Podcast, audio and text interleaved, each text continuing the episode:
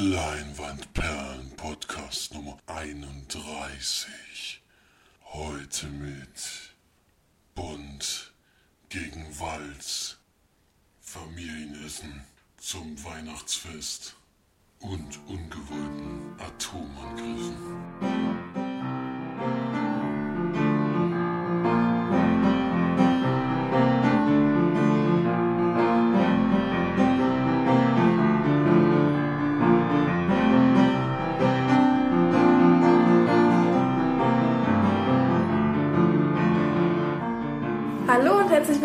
Unserer neuen Sendung von den Leimannperlen. Hier begrüßen euch wieder mal die Marci und der Flori Servus. und der Felix. Grüße. Heute wieder in gewohnter Besetzung, zu dritt. Äh, Wir haben das letzte Mal sehr genossen mit dem Vinci.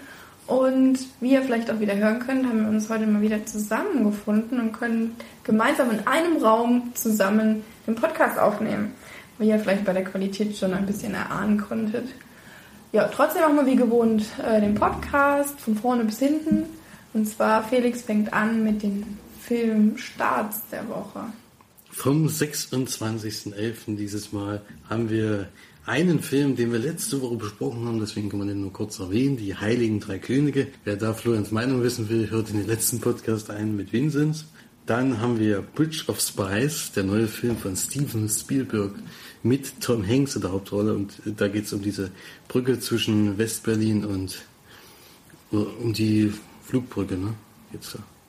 Ich Da habe geht es um so eine Brücke, wo es einen Austausch gibt von zwei Agenten, glaube ich, einer von Russen, einer von Amerikanern, oder was das für eine Brücke ist. Die sind so umgebildet. Ja, ich habe den Trailer ehrlich gesagt auch noch nicht gesehen, weil ich mich noch nicht Ich mal Trailer zu, gesehen, zu sehr damit befassen wollte, weil ich den gerne gucken möchte und mich ungern da spoilern lasse. Aber es geht wohl, ist ja wohl ein sehr spannender Film und der wird auch ziemlich gefeiert. Bei Filmstarts unter anderem 4,5 von 5 Sternen. Das ist schon ein ganz schönes Brett. ist auch mit gut besetzt mit Tom Hanks und Ja, also ich fand, Rylance. äh, der Trailer hat mir nicht so gefallen. Habe ich im Kino gesehen. Ich habe, ähm, also auch Tom Hanks hat da wieder die falsche Stimme. Der hat ja jetzt irgendwie eine andere Stimme. Ich kann mich daran einfach nicht gewöhnen. Und mir gefällt ihm nicht die Stimme. Und auch die Geschichte an sich kam mir relativ, also langatmig und äh, schon mehrmals erzählt vor. Deswegen hat mich der jetzt nicht so interessiert. Aber Steven Spielberg, da kann man immer davon ausgehen, dass das äh, ganz gut wird. Also in letzter Zeit hat er weniger Filme gemacht, wo er selber Regie geführt hat, sondern war er als Produzent dabei. Diesmal also hat er auch wieder die, die Regierolle gehabt. Und da bin ich doch gespannt, ob er da wieder was hingezaubert hat, was man auch gucken kann. Dann haben wir noch einen neuen Pixar-Film, der anläuft, nämlich Arlo und Spot. Da geht es wohl um Dinosaurier und äh, die von einem Meteor getro- die nie von einem Meteor getroffen wurden und deswegen jetzt immer noch da sind und auch unter uns Menschen verweilen. Ja, der Trailer hatte bis jetzt auch Florian bisher nur gesehen und er hat ihn nicht Ich überzeugt. mal. Achso. fanden ziemlich schlecht den Trailer. Also ich konnte da nicht lachen. Deswegen erwarte ich von dem Film nicht so sehr viel. Also ich denke, dass das jetzt wirklich eher ein reiner Kinderfilm ist, so wie es wirkt. Ähm, dass es so Späße sind, über die kleinen Kinder laut lachen, aber die Erwachsenen eigentlich nur die Augen drehen. Ähm, deswegen würde ich da jetzt auch nicht den mir anschauen. Ich denke mal, dass, dass das eher jetzt keine große Erleuchtung sein wird für uns. Das glaube ich auch nicht. Und als letztes noch Ewige Jugend, der neue Film mit Michael Caine in der Hauptrolle, wo auch noch Rachel Weisz mitspielt. Ähm, das sind zwei ältere Herren, die in ein, ja, im Ruhestand in ein Wellnesshotel fahren und dort nochmal ja, sich erholen wollen. Und ja, sie können ja nicht mehr viel machen, weil sie doch schon etwas gealtert sind. Und die fahren dann mit Rachel Weisz hin, weil die total gestresst ist als Managerin von so einer, von so einem hohen Job, den sie besitzt. Und da was die da so erleben, weiß ich jetzt noch nicht genau, weil ich den Film natürlich noch nicht gesehen habe. Aber die Wertungen sind da auch wieder bei Filmstarts 4,5 von 5. Das ist schon gewaltig. Und ja, würde mich schon interessieren, der Film, aber wahrscheinlich dann erst auf Blu-ray. Den wird man auch hier in der Nähe wahrscheinlich im Kino nicht sehen. Nicht sehen können. Ja. Ja. Jetzt haben wir eine kleine Besonderheit, denn wir nehmen äh, vor der Zeit auf. Quasi heute in einer Woche kommt erst der Podcast raus und deswegen sind wir ein bisschen voreilig diesmal und werden jetzt die Filmcharts einfach mal reinschneiden und machen dann ein kleines davor, damit ihr auch äh, merkt, äh, dass das jetzt reingeschnitten wurde. Also Florian, Mats ab! Jetzt also noch schnell die Charts vom Wochenende, 12. bis 15. November. Können wir ganz schnell abhandeln, denn im Vergleich zur Vorwoche hat sich nichts getan. Platz 5 immer noch Fuck You Goethe 2. Platz 4 Hotel Transylvanien 2. Platz 3 Alles steht Kopf. Platz 2 er ist wieder da. Und Platz 1 natürlich weiterhin der neue Bund Spectre. So, das waren die Filmcharts der Woche. Ähm, dasselbe wird jetzt nochmal passieren mit der Sneak, denn da waren wir auch noch nicht drin. Die ist erst morgen. Die ist erst morgen, heute ist Sonntag. Morgen ist dann wieder Sneak-Zeit. Ich werde wahrscheinlich, höchstwahrscheinlich nicht dabei sein können. Wieder mal. Florian wird da wahrscheinlich einen Audiotake aufnehmen. Wir wissen noch nicht, was die Zukunft bringt. Eventuell haben wir auch gar nichts zu Sneak. Aber das werden wir alles noch sehen. Das wird eigentlich ganz witzig. Mal gucken. Falls äh, der Audiotake da ist, dann kommt er jetzt. So, ich weiß nicht mehr genau, wie die March das angekündigt hatte mit der Sneak. Auf jeden Fall war ich diese Woche wieder alleine, weil sie auf Babybesuch war in Nürnberg. Und es kam der Film alle Jahre wieder mit dem Untertitel Weihnachten bei den Coopers. Das ist eine Komödie, eine Weihnachtskomödie, wie man schon im Titel ähm, hört. Ähnlich als wie auch letzte Woche. Regie geführt hat bei dem Film Jessie Nelson. Die hat mir jetzt noch nicht so viel gesagt. Ich habe dann mal nachgeschaut. Die hat noch Regie geführt bei Ich bin Sam. Ein relativ bekanntes Drama. Und ansonsten vor allem Drehbücher geschrieben oder mitgeschrieben. Und der Film startet in deutschen Kinos am 3. Dezember.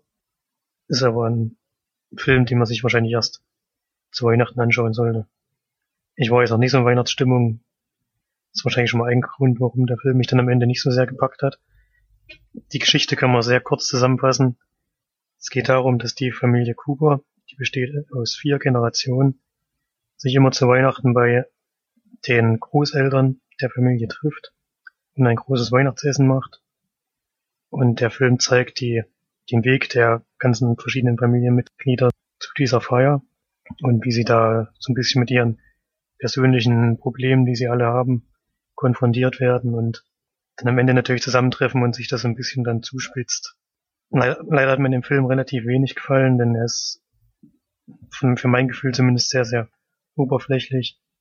Die ganzen Probleme, die aufgemacht werden, werden nur angerissen und auch zum Ende hin kein bisschen gelöst, sondern es ist ein Weihnachtsfilm, da kann man sich vorstellen, dass ein bisschen, am Ende ist ein bisschen alles sich grundsätzlich in Wohlgefallen auf, auflöst, aber ich glaube, wenn man nur so ein ganz kleines bisschen hinter die Fassade gucken würde, ist kein einziges von den Problemen, die da aufgemacht werden, hat sich da verändert. Also das würde innerhalb des nächsten Jahres alles wieder genauso aufbrechen, wie es auch am Anfang des Films war.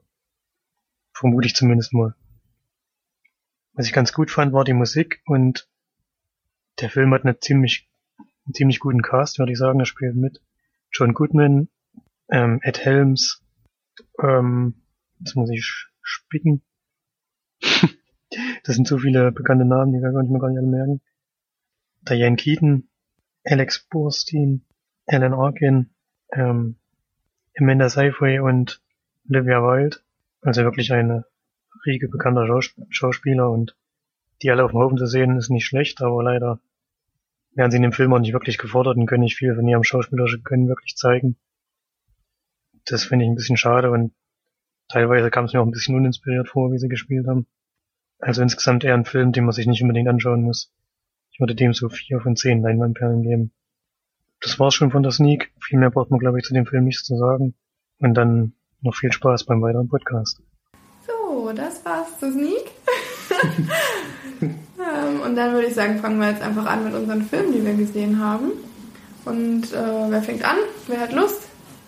Ja, wir waren ja erstmal im Kino. Genau, ihr wart im.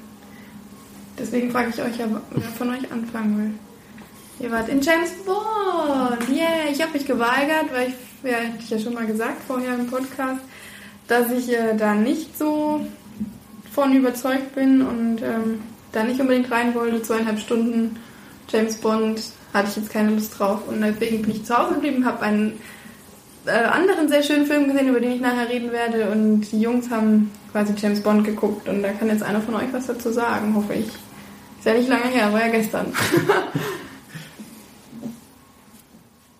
okay, mache ich das.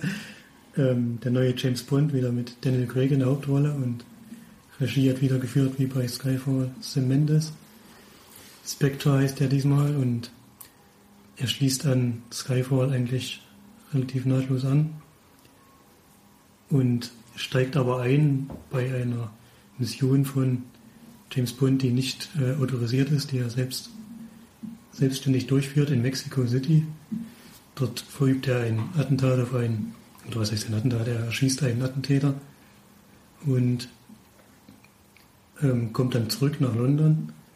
Und das ist es natürlich auch aufgefallen, dass da in Mexiko was passiert ist und deswegen wird er dann gleich zum Boss gerufen, der jetzt gespielt wird von Ralph Fiennes, der jetzt die Rolle der M übernimmt. Oder des M jetzt inzwischen. Und dort wird ihm dann gesagt, dass er halt aufgrund dieser Aktion suspendiert ist und dass es jetzt auch Veränderungen beim MI6 MI5, MI6 glaube ich. Bin mir nicht ganz sicher. MI5, MI5 ja. Geben wird, weil, weil es einen neuen Chef gibt. Irgendwie wir sind jetzt, haben die jetzt fusioniert mit der mit dem Justizministerium oder so. Das ganz blickt man glaube ich nicht durch. Und deswegen gibt es jetzt einen neuen Oberchef für die ganze Einheit, der relativ deutlich zum Ausdruck bringt, dass er von dieser ganzen Agentensache und diesen Spionagezeug, was sie da machen, nicht mehr sehr viel hält, sondern lieber auf komplette Überwachung setzen möchte und diese Agenten eigentlich so langsam in den Hintergrund schieben möchte. Ja. Soll ich denn das vor? Ja, ich glaube, zumindest dann, dann geht es eben da, dann geht es darum, dass Bund so im Hintergrund halt so an Sachen weiterarbeitet, die er aus dem vorigen Teil ähm, mitbekommen hat, oder aus den vorigen beiden Teilen eigentlich sogar. Und dass er dann Geheimorganisation auf den Grund geht. Deswegen heißt der Film ja auch Spectre, weil halt Spectre so eine Geheimorganisation ist, die er dann finden möchte. Aber was da dann weiter passiert ist, verraten wir jetzt mal noch nicht. Ich fand den Film leider relativ durchschnittlich. Er geht, mit, er geht knapp zweieinhalb Stunden. Ich glaube, ich der längste Bond aller Zeiten, wenn ich es richtig mitbekommen habe. Und dadurch geht er wirklich viel zu lang. Was mir gut gefallen hat, war der Anfang. Leider sieht man ja von den Szenen schon sehr viel im Trailer. Deswegen war das nachher nicht mehr überraschend. Aber das war, fand ich gut gemacht. Dann kommt ein Mittelteil, der geht halt fast eine Stunde oder sogar über eine Stunde, wo relativ wenig passiert, sehr langsam erzählt. Und in der Handlung passiert nicht wirklich viel. Und erst im letzten Drittel sieht man dann auch wirklich den Bösewicht, der diesmal gespielt wird von Christoph Waltz, der das wieder gut macht, aber die Rolle jetzt inzwischen halt schon drei oder viermal gespielt hat. Deswegen ist das nichts mehr Überraschendes. Trotzdem macht er es wieder gut. Schon allein durch seine Stimme und durch seine Aura, die er äh, halt einfach hat, ist es schon ein guter Bösewicht.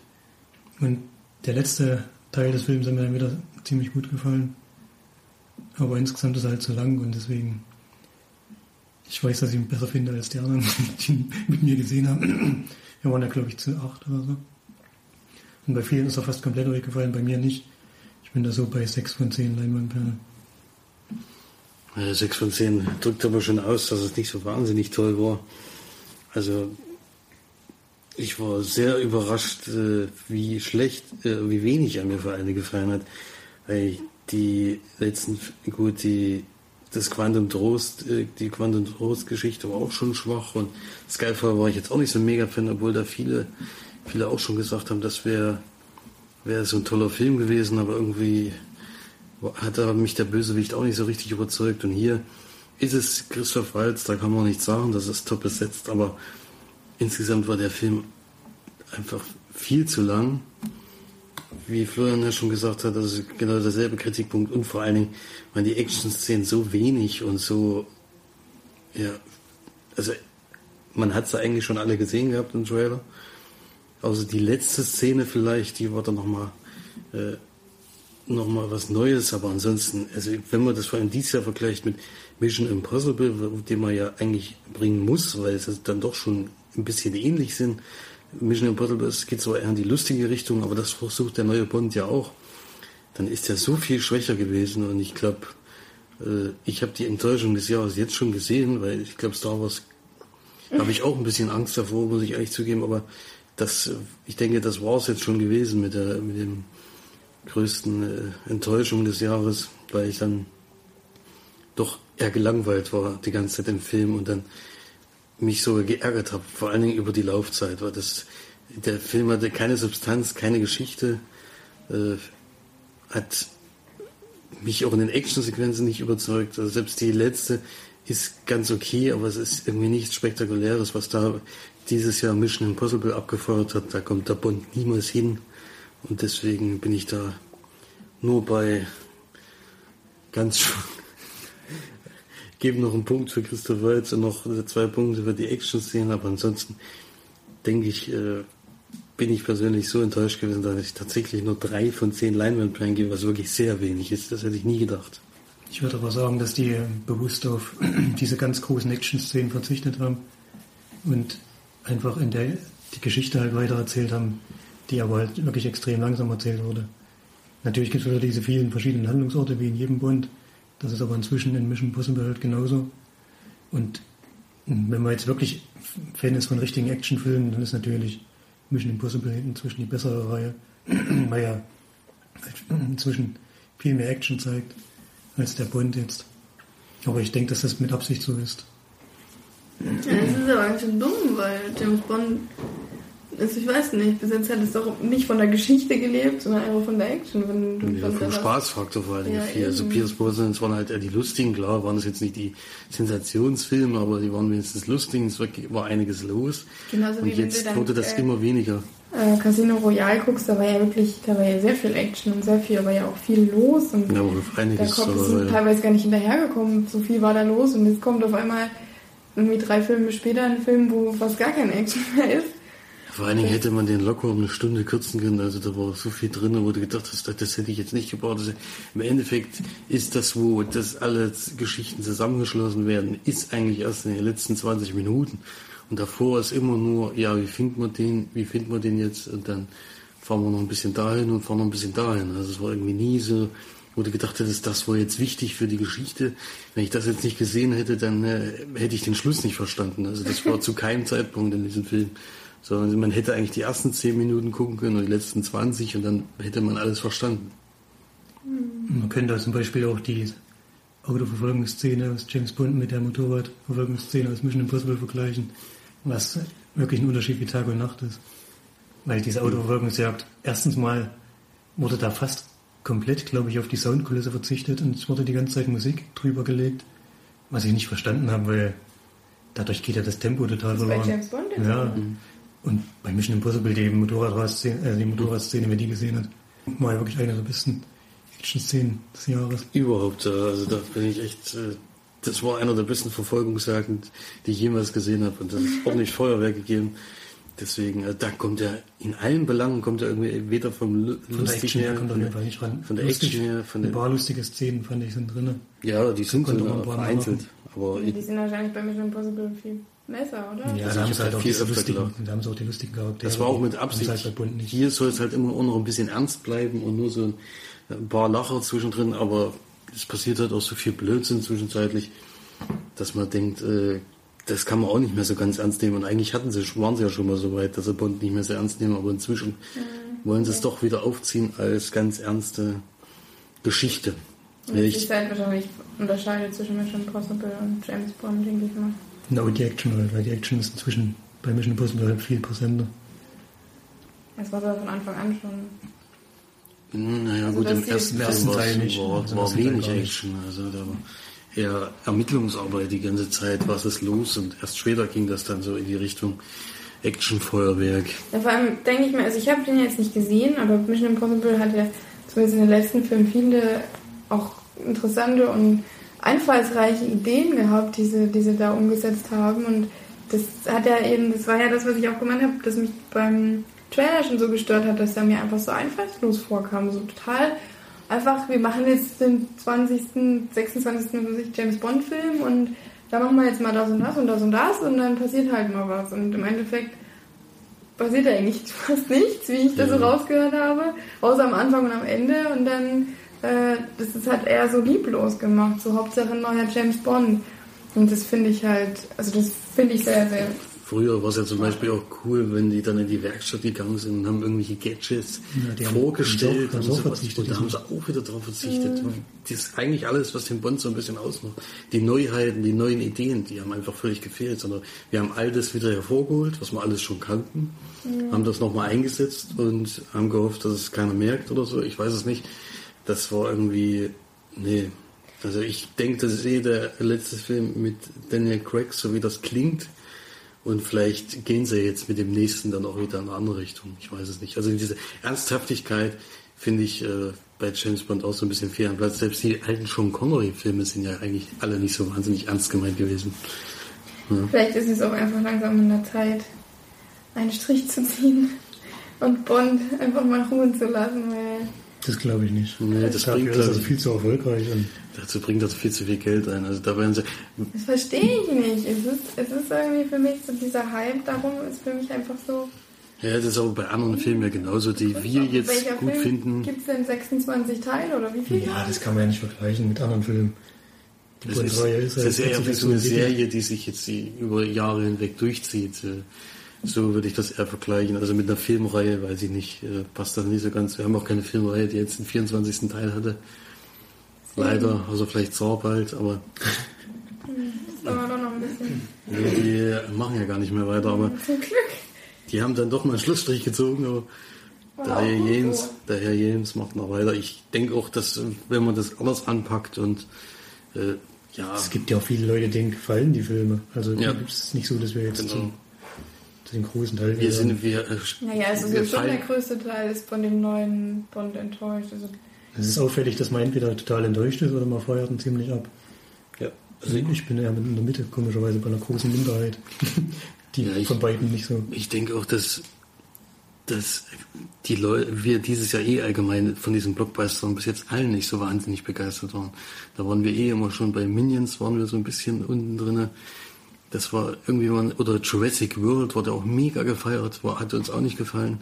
Also das ist, irgendwie kommt das bei uns, dieser, diese Blockbuster-Filme nicht so richtig gut an. Ich hoffe, dass wir, dass man da demnächst einkriegen wird, der bei uns gut ankommt und dann bei allen anderen vielleicht nicht oder einfach mal bei allen gut ankommt. Ich äh, würde jetzt mit dem Bond-Thema mal abschließen, weil ich denke, ja, würde ich auch sagen. Das- viel zu lange drüber gesprochen. das ist, äh, Ich bin zumindest froh, dass ich nicht mit war, da, ich ja, da ja fünf von acht Leuten gesagt haben, dass sie ihn extrem schlecht fanden. Einer fand ihn Mittelmaß und zwei fanden ihn ziemlich gut. Also der, Schnitt ist jetzt nicht, nicht überragend. Ja, und da du ja sowieso nicht begeistert bist von dem Thema, denke ich mal, hätte der wahrscheinlich nicht, nicht gefallen. Ja, ich denke es auch. Dann würde ich sagen, kommen wir mal zu den gesehenen Filmen. Und da ihr jetzt so viel geredet habt, fange ich mal an. Denn ich habe einen äh, Oscar-nominierten äh, Film geguckt von 2014. Ist auch Oscar ausgezeichnet. Genau, für den besten Hauptdarsteller. Nebendarsteller. nee, Nebendarsteller, meine ich ja, meine Musik, ich ja, ne? Nebendarsteller. Musik. Ähm, und Musik. Und ich rede von Whiplash. Den habe ich mir jetzt endlich mal angeschaut. Den hatte ja Flori, unserer Mutter, zum Geburtstag geschenkt. Und dadurch hatten wir ihn auf Blu-ray. Das war ich und den habe ich Vater geschenkt. Dann ist das scheißegal. Auf jeden Fall wurde er auch von jemandem, für jemanden geschenkt. Ähm, und dadurch konnten ich den jetzt auf Blu-ray gucken ähm, und habe das dann auch gemacht. Das erste Mal, ich hatte ja mal nur ein bisschen was von dem Film gehört, dass viele auch äh, begeistert waren von dem Film. Und ja, erstmal, worum geht's? Der Film äh, ist von 2014, geht 106 Minuten, also eigentlich eine gute Filmlänge, finde ich. Nicht übertrieben und nicht zu kurz. Ähm, ja, Schauspieler waren einmal Miles Teller, der den Andrew spielt, der gar keinen Nachnamen hat. ist ja auch witzig. Und J.K. Simmons, der ja auch als bester Nebendarsteller ausgezeichnet wurde, der ähm, den Terence Fletcher spielt. Der wiederum in dem Film äh, an einer Universität in New York, war das New York? Ja, in, in einem Konservatorium, ist doch scheißegal, auf einer Musikschule ähm, in New York äh, als großer äh, Professor arbeitet und äh, dort geliebt und gleichzeitig gefürchtet ist als ganz besonders toller Professor oder ja, Musiklehrer eben. Und ja, Miles Teller ist da ein junger Student, wenn man das so so aussagen kann, wenn es ein Studium da war, ja, ein Musikstudium, glaube ich, ähm, der äh, Schlagzeug lernt und äh, natürlich gerne beim äh, Terence Fletcher in die Klasse kommen möchte und mit dem, dass er quasi sein, sein Vorbild, zu dem er da unbedingt äh, dazugehören will, zu der Band, die er da, ähm, ja, für die er da dirigiert, der Terence Fletcher. Genau. Ähm, ja, und dann geht es einfach darum, dass Terence Fletcher ein riesen Arschloch ist und seine, seine Aggression quasi schön bei, den, bei der Band auslässt, weil er meint, dass man dadurch die äh, besten aller von allen Besten sozusagen äh, aussortieren kann und ja, Miles Teller lässt sich da halt auch schön runtersauen und übt und übt und übt, bis die, bis die Hände und Finger blutig sind, ähm, bis er halt besser ist am Schlagzeug, ja. Das ist so die grobe Geschichte, würde ich sagen. Äh, mehr braucht man da eigentlich nicht, nicht zu erzählen, oder? Nö. Ja. Die sind halt beide sehr ehrgeizig und dadurch entwickelt sich natürlich auch eine Beziehung zwischen beiden. Naja, Beziehung, ja, Hassbeziehung. Ja, ich glaube, glaub, der Andrew blickt schon am Anfang ziemlich zu ihm auf. Ja, na klar. Aber das ist ja nur am Anfang, bis er ihn dann kennenlernt, sozusagen. Dann ist es eher Furcht. Gut, wollen wir mal wieder zurück zum Film kommen, ähm, wie ich ihn fand. Also ich war, hatte jetzt keine hohen Erwartungen, weil ich dachte, Mensch, Musikfilm, naja, ist halt Musikfilm. da sieht halt ein bisschen Schlagzeug und Band, aber ich muss sagen, dass es mich doch ziemlich mitgenommen hat.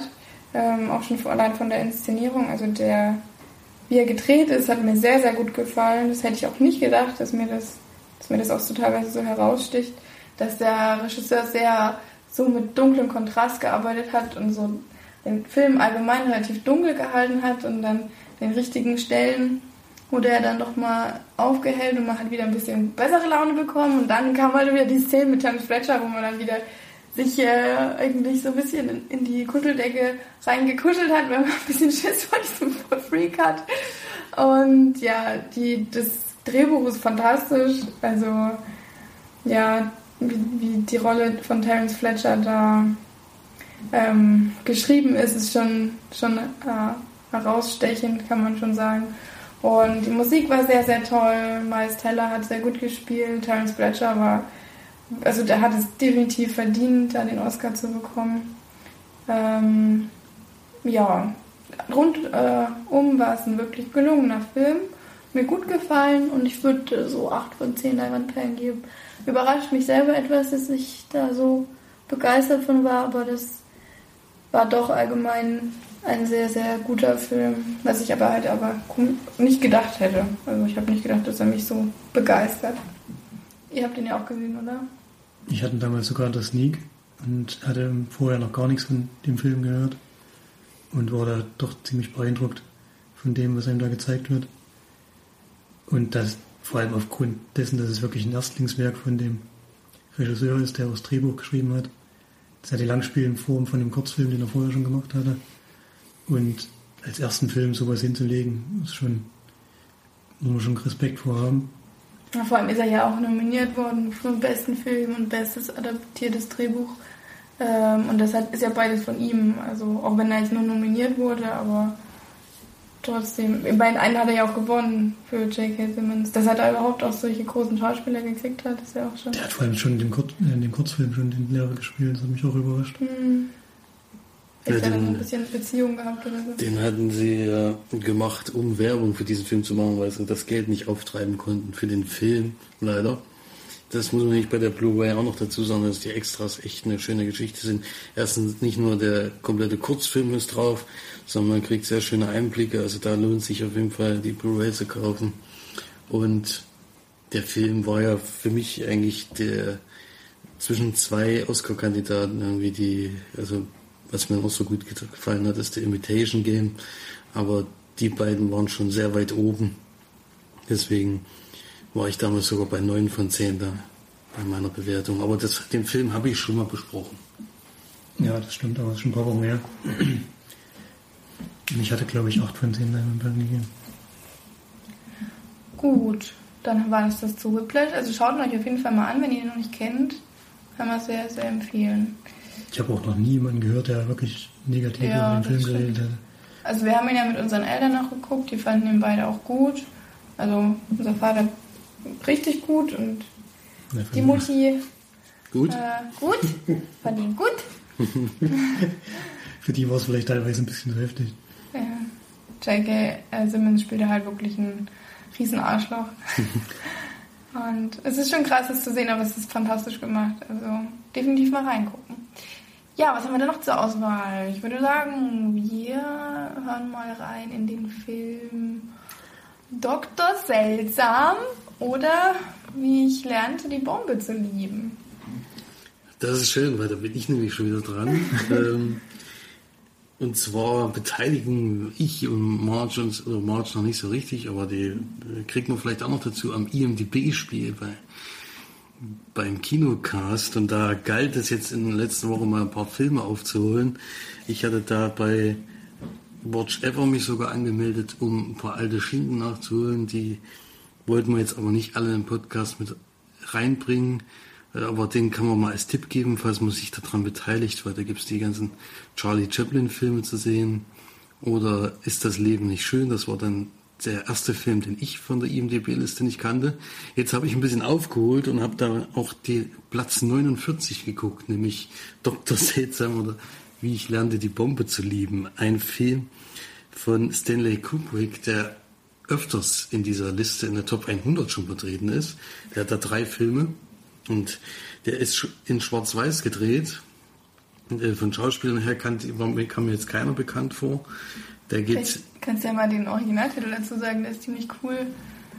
Den der klingt ja ziemlich ähnlich. Ne? Dr. Strangelove or How I Learned to Stop Worrying and Love the Bomb. Ja, der geht nämlich auch nur 93 Minuten. Ich dachte nämlich erst, uh, das ist so ein, so ein alter Schinken, die gehen ja meistens über zwei Stunden. Das waren 93 Minuten und ich fand ihn echt witzig, weil der, der also es ist eine Satire auf das amerikanische Kriegssystem so ein bisschen. Also es geht darum, dass die beim letzten Weltkrieg verabschiedet haben, dass wenn Atombomben zum Einsatz kommen, nur der Präsident das selbst entscheiden kann. Und nur wenn der Präsident verhindert ist, gibt es so einen Spezialcode, den man eingeben muss.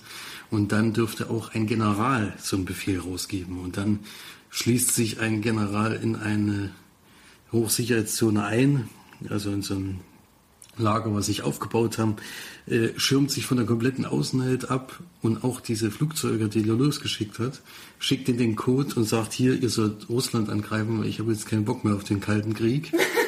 Und dann äh, kommt, äh, kommt es äh, im Parlament, oder nicht im Parlament, sondern im Weißen Haus natürlich zur Diskussion, wie machen wir das jetzt? Wir haben keinen Kontakt zu den Flugzeugen, wir haben keinen Kontakt zu dem General, wir können das nicht verhindern. Wie gehen wir jetzt damit um? Greifen wir jetzt, also der General verlangt von Ihnen, da ihr eh nichts mehr äh, verhindern könnt, sagt er einfach hier, ehe die zurückschlagen, schickt lieber alles hinterher, was ihr habt und löscht sie gleich komplett aus. So ist sein Plan und der Präsident ist natürlich nicht so besonders begeistert davon.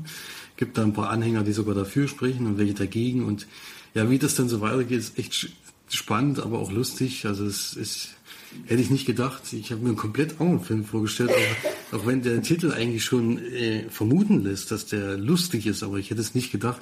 Vor allem auch nach den ersten fünf Minuten nicht, weil da war noch nichts zum Lachen. Da war eigentlich äh, Kriegshandlung und alles. Und dann erst, wenn du mitkriegst, ah, der geht in die Richtung, da begreift man so ein bisschen, was es ist. Und ich bin auch echt äh, froh, dass ich den Film jetzt mal geguckt habe. Du könntest nochmal den österreichischen Ja, Titel. Ja, ich hab's Der österreichische Titel ist noch besser, weil der ist nämlich Dr. Seltsam oder Gebrauchsanweisung für Anfänger in der sorgenfreien Liebe zu Atomwaffen. der ist ja noch besser eigentlich. Da hätte ich dann, glaube ich, auch gemerkt, dass das nicht so ganz ernst gemeint ist. Aber das, ist dann an einem Punkt, wo du dann denkst, ah, jetzt, jetzt geht's doch in die Richtung lustig. Und hätte ich niemals erwartet. Also ich war da völlig, völlig äh, überrascht gewesen. Also Platz 49 ist auch der erste Film, den ich bei diesem EMTB-Spiel, äh, den ich jetzt gesehen habe, empfehlen würde. Die anderen waren alle so okay oder ja, doch, doch schon ein bisschen alt und leider auch meistens ohne äh, äh, Ton bei also mit Musik, aber Stummfilm. Stummfilm, aber ich, da will ich auch nichts Schlechtes drüber reden, weil ich habe da auch oft gelacht. Aber hier äh, Auf jeden Fall ein empfehlenswerter Film von 1964. Sollte man sich auf jeden Fall mal angeguckt haben und gibt da 8 von 10 Leinwandperlen. Von 1964, ne? Mhm. Krass. Den möchte ich auch gerne noch sehen, ja. aber ist ja nicht so leicht zu kriegen, den muss man wahrscheinlich kaufen. Den muss man sich kaufen. Ich hatte ihn äh, bei äh, Love Film ausgeliehen. Den gibt's nämlich in keinem Stream. Ich glaube, den gibt's auch nicht zu kaufen, wenn ich es noch richtig äh, weiß. Ich habe alles Kaufen bei wer streamt, das hatte ich mal nachgeguckt. Das Problem habe ich jetzt aber beim nächsten Film, den gibt's weder in den Stream, also in einem, glaube ich, in iTunes und ansonsten leider auch nicht bei Love Film DVD Verleih. Deswegen muss ich mir den wahrscheinlich wirklich mal kaufen oder bei iTunes leihen. Mal gucken. Aber es gibt ja jetzt auch Joker.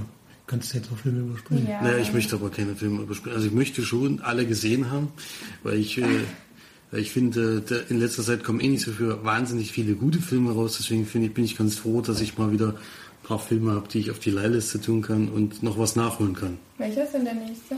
Der nächste heißt Boulevard der Dämmerung. Oder Sunset Boulevard im Habe ich auch noch nicht.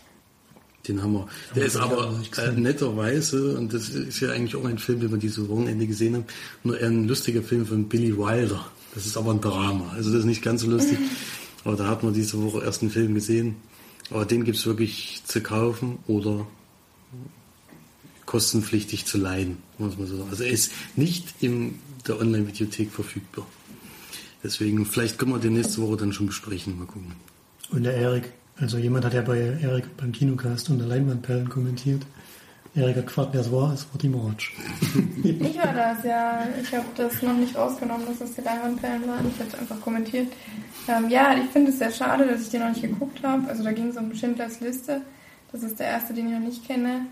Die Platz äh, Nummer 6 war das. Du bist aber noch vor mir. Ich hänge beim Paten, Platz Nummer zwei. Ja.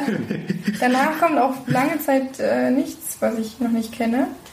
Ähm, ja, aber das ist halt aber auch ein Film, da muss ich mich wirklich dazu aufraffen. Momentan bin ich da echt nicht nur ansatzweise in der Stimmung, den zu gucken. Das äh, dauert vielleicht noch ein bisschen, bis ich den mir anschauen kann. Aber ich werde den jetzt, ich will auch den nicht als Joker nehmen, den muss ich unbedingt noch gucken, das möchte ich auch. Aber ähm, der wird noch geschaut, aber ich denke mal, ich fange dann jetzt lieber mit einem anderen Film, den ich auch noch nicht gesehen habe, an. Äh, ja. Gut, dann kommen wir zum ersten Film von Flori. Der einzige. Der einzige und der erste. Der hat nämlich gesehen, äh, der Musterschüler von 1998. Ja, ein Film von Brian Singer. Der hat sonst noch gemacht. Usual Suspects zum Beispiel. Der ja auch relativ weit oben in der IMDB-Liste ist. Und die X-Men, die ersten zwei und den neuesten auch, hat er die Regie geführt. Und der Musterschüler ist mh, nach einem Roman oder nach einer Kurzgeschichte, bin ich mir jetzt nicht ganz sicher, Novelle. von Stephen King. Und es geht um einen Schüler, der wird gespielt, den Jugendschauspieler kann die jetzt nicht. Brett Wenfo, Wenfo, der spielt Todd und ist ein Highschool-Schüler, so 14, 15 Jahre würde ich ihn schätzen. Ungefähr. Und der, die behandeln gerade in der Schule das Thema Nationalsozialismus und für dieses Thema scheint er sich sehr zu interessieren und äh, recherchiert auch privat noch weiter. Und durch einen relativ großen Zufall erkennt er im Bus, glaub, ja, im Bus einen Nationalsozialisten, den er vorher im Buch auf dem Foto gesehen hat und erkennt den und ver- verfolgt den auch zu sich nach Hause und stellt ihn dann vor die Entscheidung, entweder er erzählt ihm jetzt die ganze Geschichte von Anfang an, wie er das erlebt hat. Der hat in KZs gearbeitet und dort war dort relativ weit oben und hat auch ähm, Dinge entschieden halt, die zu Toten von Menschen geführt haben natürlich und war, glaube ich, auch teilweise mit an relativ weit an der Front und der Junge möchte gerne die ganze Geschichte hören. Und wenn er das sich da weigert, würde er ihn halt verraten, weil der wird noch als Kriegsverbrecher gesucht und würde ihn an die Polizei ausliefern.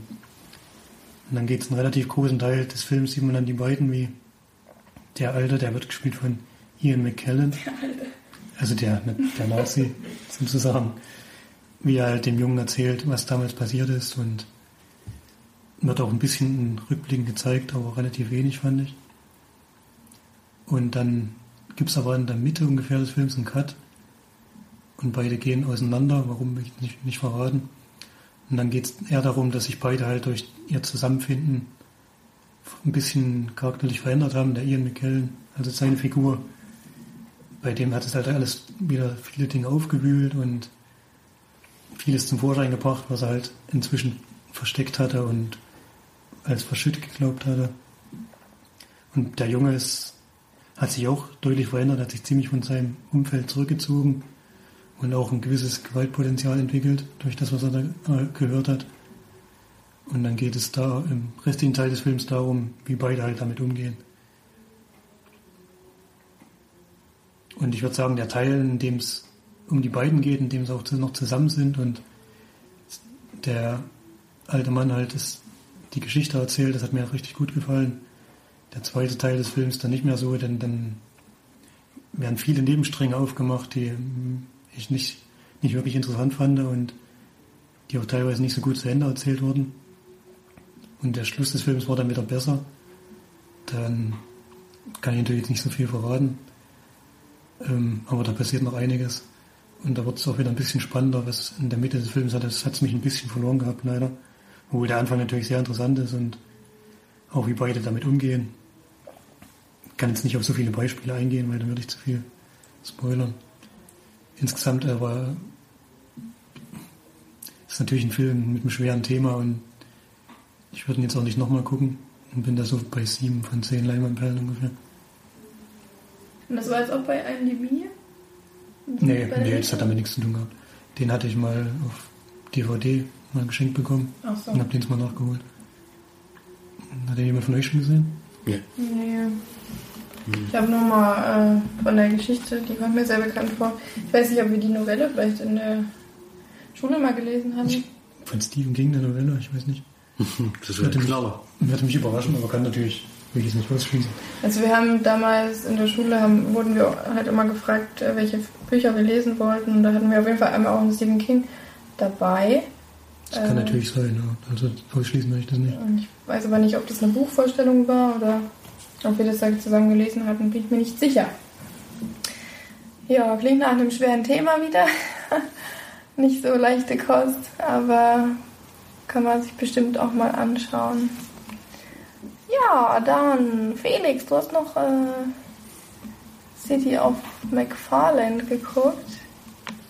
Ja, Kannst du dazu ja noch was sagen? ich sage jetzt was dazu. Sag mal schnell was dazu. Ich sage mal ganz schnell was dazu. Das ist nämlich der neue Disney-Film, der ist dieses Jahr erst rausgekommen, mit Kevin Costner in der Hauptrolle. Und wenn Kevin Costner in dem Film eine Hauptrolle spielt, geht es entweder um Action oder um Sport. Und Disney hat ja irgendwie immer einmal im Jahr so einen Film, wo ein Sportlerthema auf einer wahren Begebenheit, äh, äh, der auf einer wahren Begebenheit beruht, äh, gemacht. Und dieses Mal geht, gehen wohl langsam das Thema aus, denn McFarland ist ein Ort, die bekannt sind durch Crosslauf. ja, war, erstmal, war natürlich erstmal ein spannendes Thema. Es ist nämlich eine Stadt ganz an der mexikanischen Grenze und ist auch fast nur durch Mexikaner bewohnt und die kommen dahin, weil er äh, leider ausgerastet ist bei einem Teambesprechung und jemanden verletzt hat und wurde dann strafversetzt. Wird dann dort Sportlehrer an dieser Schule und ist ja auch eine Geschichte, die wir noch nie gehört haben. die haben wir noch nie gehört und führt auch nicht, führt auch nicht äh, in die Richtung, die wir sonst auch kennen. Und zwar lernt er dann die Mexikaner aber langsam mal kennen, erst mit Vorurteilen natürlich behaftet und ein bisschen Angst auch dort. In der Zeit merken sie aber, dass die Leute sehr friedlich und sehr nett sind und auch sehr gastfreundlich und äh, kommt auch dann langsam auf den Trichter. Irgendwie haben die alle kein Auto, die Leute dort, und laufen dafür auch sehr schnell. Immer nach Hause, also die machen eigentlich immer Sprints nach Hause, durchgängig. Und denkt er eigentlich, Ernsthaft? ja, ja, die laufen immer sehr schnell über Felder und was weiß ich. Und der fährt dann immer so nebenher und misst so die Zeit. Und dann merkt er irgendwann, irgendwie wäre das ja ganz cool, weil die haben nämlich auch eine, eine Footballmannschaft und die Mexikaner sind alle eher schmächtig und klein. Und leider werden die da immer ziemlich zerlegt. Irgendwann denkt er, vielleicht könnte man eine neue Sportart hier anbringen, die auch zu den Gegebenheiten der Schüler passt. Und denkt dann, komm, wir machen eine Crosslauftruppe auf und muss die Leute aber da lang überzeugen, weil die erstens das gar nicht kennen und zweitens auch echt, ähm, echt wenig damit zu tun haben und eigentlich bei, in der Stadt ist es nämlich auch so, dass die Leute nicht nur, also die Kinder stehen früh um vier auf, gehen zwei Stunden arbeiten, gehen dann, äh, laufen dann zur Schule, gehen dann sechs Stunden in die Schule und dann laufen sie wieder nach Hause und gehen wieder arbeiten. Dadurch, dass sehr wenig Geld vorhanden ist und die arbeiten schon seit sie zehn sind auf dem Feld mit und sind so Pflücker. Und dadurch werden sie natürlich sehr kräftig und auch äh, durch das viele Laufen sehr athletisch. Und dann denkt er, komm, wir probieren das mal und macht das dann mit ein paar Leuten und das klappt auch ziemlich gut. Und dann gehen die zu ihrem ersten Wettbewerb und machen dies und das und wo das dann am Ende hinläuft, kann man sich ja ungefähr vorstellen. Das ist auf jeden Fall ganz witzig gewesen, mal so eine ganz andere Sportart mal mitzuerleben. Ich kannte die Regeln noch gar nicht. Also, sonst da weiß man, Regeln? da gibt es Regeln äh, beim Crosslauf, die sind auch sehr witzig eigentlich. Da läuft man nämlich in der, läuft man nämlich in einer Gruppe und diese Gruppe muss in dem den Abständen ins Ziel kommen, um Punkte zu erzielen. Und wenn zum Beispiel der auf Platz 1 ins Ziel kommt, kriegt er einen Punkt und dann, wenn der andere dann auf den fünften Platz reinkommt, werden wieder fünf Punkte dazu gezählt, sind also sechs. Und dieses ganze Team muss so weit vorne wie möglich zu kommen und dann die wenigsten Punkte gewinnen am Ende. Ach so. Und, das wäre unlogisch. und dann äh, haben sie also kleinere Probleme zu bewältigen, weil im McFarland, was ja an der Grenze liegt, gibt es keine Berge und dann haben sie ihren ersten Wettkampf und der ist natürlich am Berg und dann geht es natürlich ganz schön weit nach hinten, äh, weil sie leider nicht gewöhnt sind, bergauf zu laufen. Und mit solchen Sachen befassen die sich dann, also schon witzig auch und auch dramatisch, weil die Familien auch sehr dagegen sind teilweise. Und also es ist der übliche, übliche Sportlerfilm, der jedes Jahr rausgebracht wird von. Ich gucke die immer ganz gerne und äh, aber auch das jetzt mal gerne angeschaut, auch wenn es meines Erachtens ein bisschen zu lang war und das Thema nicht so ja. Die, das ist also eine Länge von 130 Minuten über einen Sportfilm, das ist schon. Ja, das ist aber normal bei Disney, also die gehen eigentlich meistens so lange.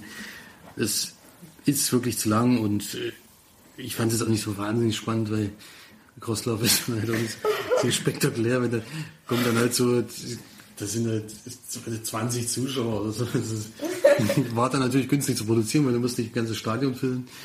Aber trotzdem fand ich das Thema immer interessant. Und ist ja klar, dass die noch irgendwann die wahren Begebenheiten so ein bisschen ausgehen, weil das, sie befassen sich halt gerne mit den Themen, die wirklich passiert sind. Und das merkt man auch in den Extras, weil die wirklich die Leute getroffen haben, mit den Leuten gesprochen haben, auch mit dem Coach, den gibt's auch noch, das spielt um 1987 die sind alle noch da, die laufen auch alle noch, die sind alle sehr engagiert in dem Ort.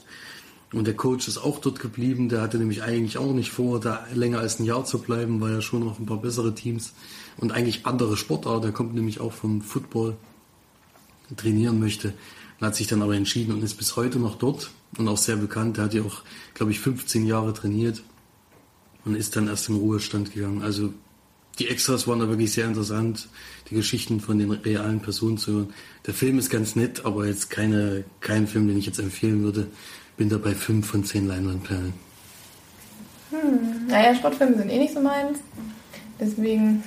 Relativ wenig bekannte Schauspieler habe ich gesehen. Ja, na, die ganzen Kevin mexikanischen Costner. sind alle, alle unbekannt. Also mir waren alle unbekannt, außer Kevin Costner. Das Und noch Ria Bello spielt noch mit. Ja, seine Frau, ja, die sind noch bekannt, aber seine zwei Kinder. Ich finde auch immer lustig, dass, äh, dass äh, die Kevin Costner ist ja auch nicht mehr der Jüngste, aber er hat immer noch kleine Kinder. er schafft dann immer noch äh, sehr junge Kinder, so wie bei Arnold Schwarzenegger letzten bei dem einen Film, der dann auch noch eine zwölfjährige Tochter hatte. Das kann natürlich, ist ja bei Männern natürlich durchaus noch möglich, ich weiß. Mhm. Hat nicht sogar Arnold Schwarzenegger noch sein Gerard Depardieu ja doch auch gerade Ja, ja finde es aber lustig, dass sie das in dem Film auch immer so überbringen, als wäre das noch ein junger Vater, so ein bisschen. Gut, kommen wir zum letzten Film. Den habe ich gesehen.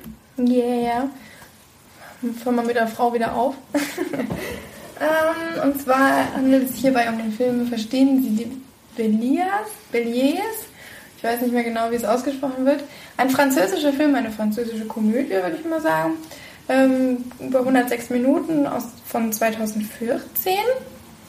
Ähm, Schauspieler sind jetzt nicht bekannt, außer jetzt vielleicht die, ähm, das Mädchen, was da jetzt die Hauptrolle spielt. Die ist aber jetzt eher bekannt dadurch, dass sie ähm, ein Gesangstalent ist und in Frankreich hoch äh, gerade hinaus steigt mit ihrer Musik.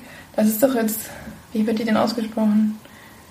Äh, Also Französisch bin ich immer schlecht gelesen. Karine Fiacht.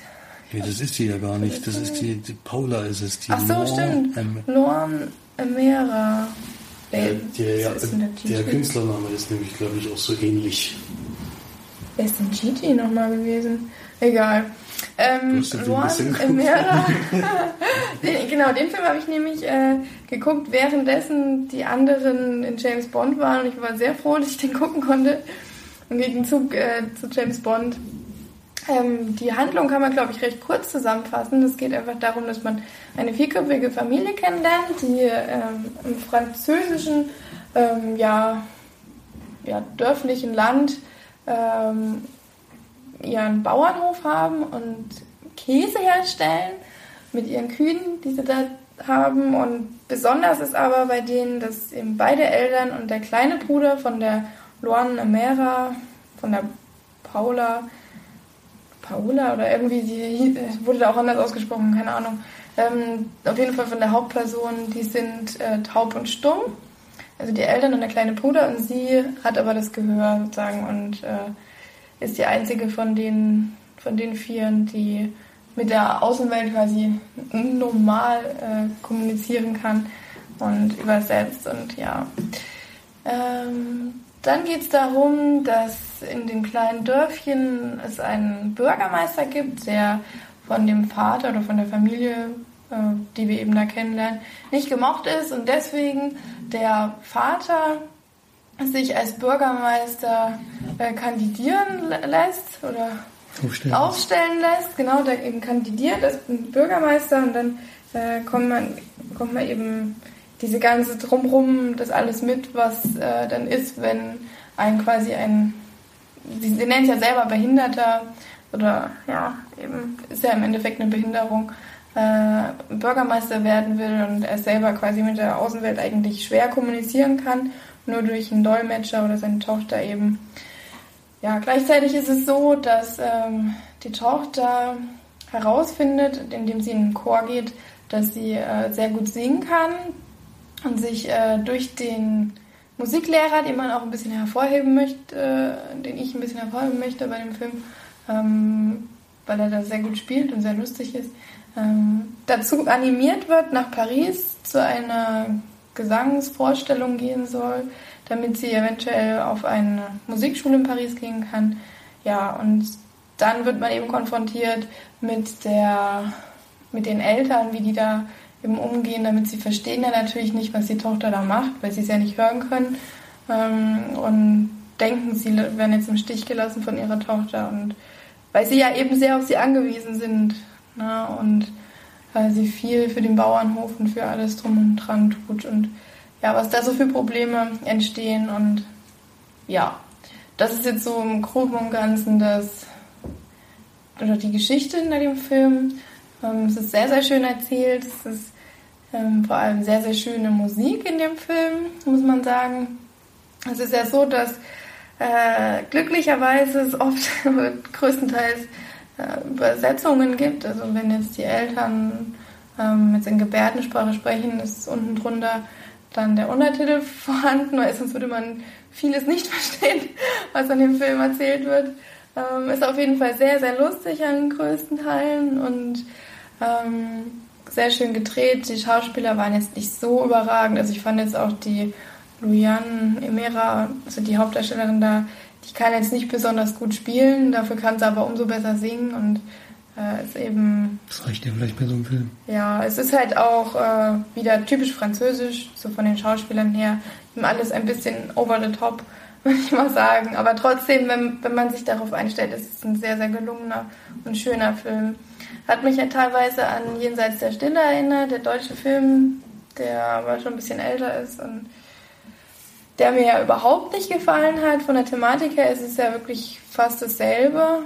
Ähm, aber der Film, den sollte man hundertmal äh, dringender schauen als den Jenseits der Stille, weil der wirklich, na gut, der war eben auch dramatisch und der ist jetzt mh, von eher eine Komödie, aber trotzdem, das, der Film hatte mir ja überhaupt nicht gefallen. Und deswegen würde ich eher zu dem raten. Was ganz witzig ist, wenn man jetzt die Untertitel anhört, ähm, dann sieht oder hört man ja die Musik von den französischen, das sind ja dann doch schon eher so Schlager. Also sie, sie wird dort auch als Schlager, alte Schlagersänger äh, bezeichnet, was sie da singen. Und dann liest man unten mal den Untertitel mit und merkt eigentlich mal, wie äh, geschwülstig und kitschig und grauenhaft eigentlich die Texte sind, die da singen. Aber wenn man jetzt nur als Deutscher zuhört, dann klingen es alle so wunderschön, weil Französisch ja so eine fantastische Sprache ist und dann auch noch gesungen. Und das klingt super gut. Und dann singen die da über irgendwelche Sonnenaufgänge, diese da, ja, keine Ahnung. Wie deutsche Schlager. Ja. Übersetzt davon. Genau, wie deutsche Schlager, wirklich. Von, von Text her ganz, ganz grauenhaft eigentlich, aber sehr, sehr schöne Geschichte, schöne Handlung, schöne Musik, schöner, schönes Drehbuch. Und das, was ja eigentlich ein kleiner Fun-Fact ist, ist ja, dass keiner in diesem Film taub oder stumm ist, dass alle äh, Schauspieler, quasi ein halbes Jahr hast du gleich gesagt, ne, ähm, vorher Gebärdensprache gelernt haben und das auch wirklich richtig gut können. Also das finde ich schon sehr toll. Und das ist auch so ein Ding, Gebärdensprache ist was, was ich auch total gerne könnte. Eine Sprache, die ich mal lernen möchte, ist Gebärdensprache. Ja, aber es ist äh, ein gelungener Film, kann man sich gerne mal angucken. Ist so für einen lockeren, schönen Abend äh, mit Musik ist das auf jeden Fall was. Ja, ich gebe dem Film auch 8 von 10 Leinwandperlen. Hat mir sehr gut gefallen. Kein Totalausfall heute. Außer vielleicht James Bond bei Felix. Ja. Ja, also bei mir war das ähnlich damals. Ich habe den ja auch auf Blu-ray damals gesehen oder ausgeliehen gehabt. Hatte den damals auch empfohlen. Jetzt hat ihn jemand verschenkt aus der Familie und hat, deswegen ist er jetzt gerade, wird er gerade von allen geschaut. Der einzige, der jetzt noch fehlt, ist Florian. Der wird es aber dem ich, denke ich, auch äh, demnächst nachholen. Denke ich auch. Hab den damals ja schon empfohlen. Ich fand zwar zwei, drei Szenen sehr unappetitlich in dem Film. Äh, und hatte den am Anfang fast ausgemacht, weil er dann doch eher so eine Fremdschämen-Sache Ja, Sache ist. Das ist auch einer der Punkte, die ich da abziehe, weil die mir nicht gefallen. Deswegen hatte ich damals auch ein paar Punkte abgezogen. Ich fand das Ende sehr schön. Ja. Sehr, sehr schön. Und, Also ich hatte äh, auch einen Kloß im Hals. muss ich bin, ich bin froh gewesen, dass ich ihn weitergeguckt habe, weil er dann gegen Ende das völlig verliert. Mhm. Diese Sache. Darauf hätte er sich von Anfang an konzentrieren können. Und ich habe damals sieben von zehn Leinwandperlen gegeben. Ja. Gut, dann sind wir schon durch, Mensch. Das ging ja heute ratzfatz. Im Gegenzug zu dem, zu dem Podcast vorher. Ähm, auch wenn der Podcast vorher zwei Stunden ging, ich hoffe, ihr habt trotzdem durchgehalten, weil er wirklich sehr interessant war. Ähm, Auch wenn wir diesmal wenig Redezeit Genau, hatten. Das passiert ja auch mal.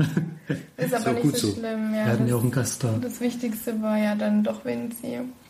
Ja, meine Frage jetzt äh, habe ich natürlich noch eine, passend zum letzten Film. Müsst ihr euch jetzt auch suchen, werdet ihr lieber taub, stumm oder blind? Taubstumm. Ich glaube. Nee, taub oder stumm oder Ach so, Ganz stumm. ja, dann stumm. Weil ich würde Sehen will ich Sehen würde ich- ist sehen würde ganz gern wichtig. verzichten. Und hören, äh, hören würde ich auch noch gerne reden. Ist, Kann man das sogar mit Gebärdensprache überbrücken, sozusagen. Genau. Ja, also hören, wenn ich keine Musik mehr hören könnte und keine Filme mehr gucken könnte, oder die ganze Zeit mitzulesen oder, oder sie gar nicht erst mehr sehen könnte, wäre das, glaube ich, für mich äh, sehr dramatisch. Ja, schon ich froh, glaube, auf die so ist. Sprache könnte ich auch am leichtesten verzichten. Auch wenn ich gerne rede und wir dann keinen Podcast mehr machen können. Zumindest kein mehr mit March. March ist raus. Das ist aber trotzdem was, was äh, worauf man eher verzichten könnte. Ja. Gut, dann würde ich sagen, machst du schon. Ging ja ratzi-fatzi heute. Jetzt kommt ja noch was dazu. Kommt ja noch ein bisschen was dazu geschnitten, Und der Felix muss ja noch ein bisschen nach Hause fahren. genau. Felix muss noch einen Heimweg Beim ersten nur eine. Viertelstunde, bei Felix war ein bisschen länger. Ich habe ungefähr einen Weg von zwei Minuten. Nicht mal. Und deswegen beschwere ich mich am wenigsten. Nein. Sehr schön, dann schaltet das nächste Mal wieder ein und bis dahin genießt euer Leben und den schönen Herbst und bis bald. Tschüss. Tschüss. Tschüss.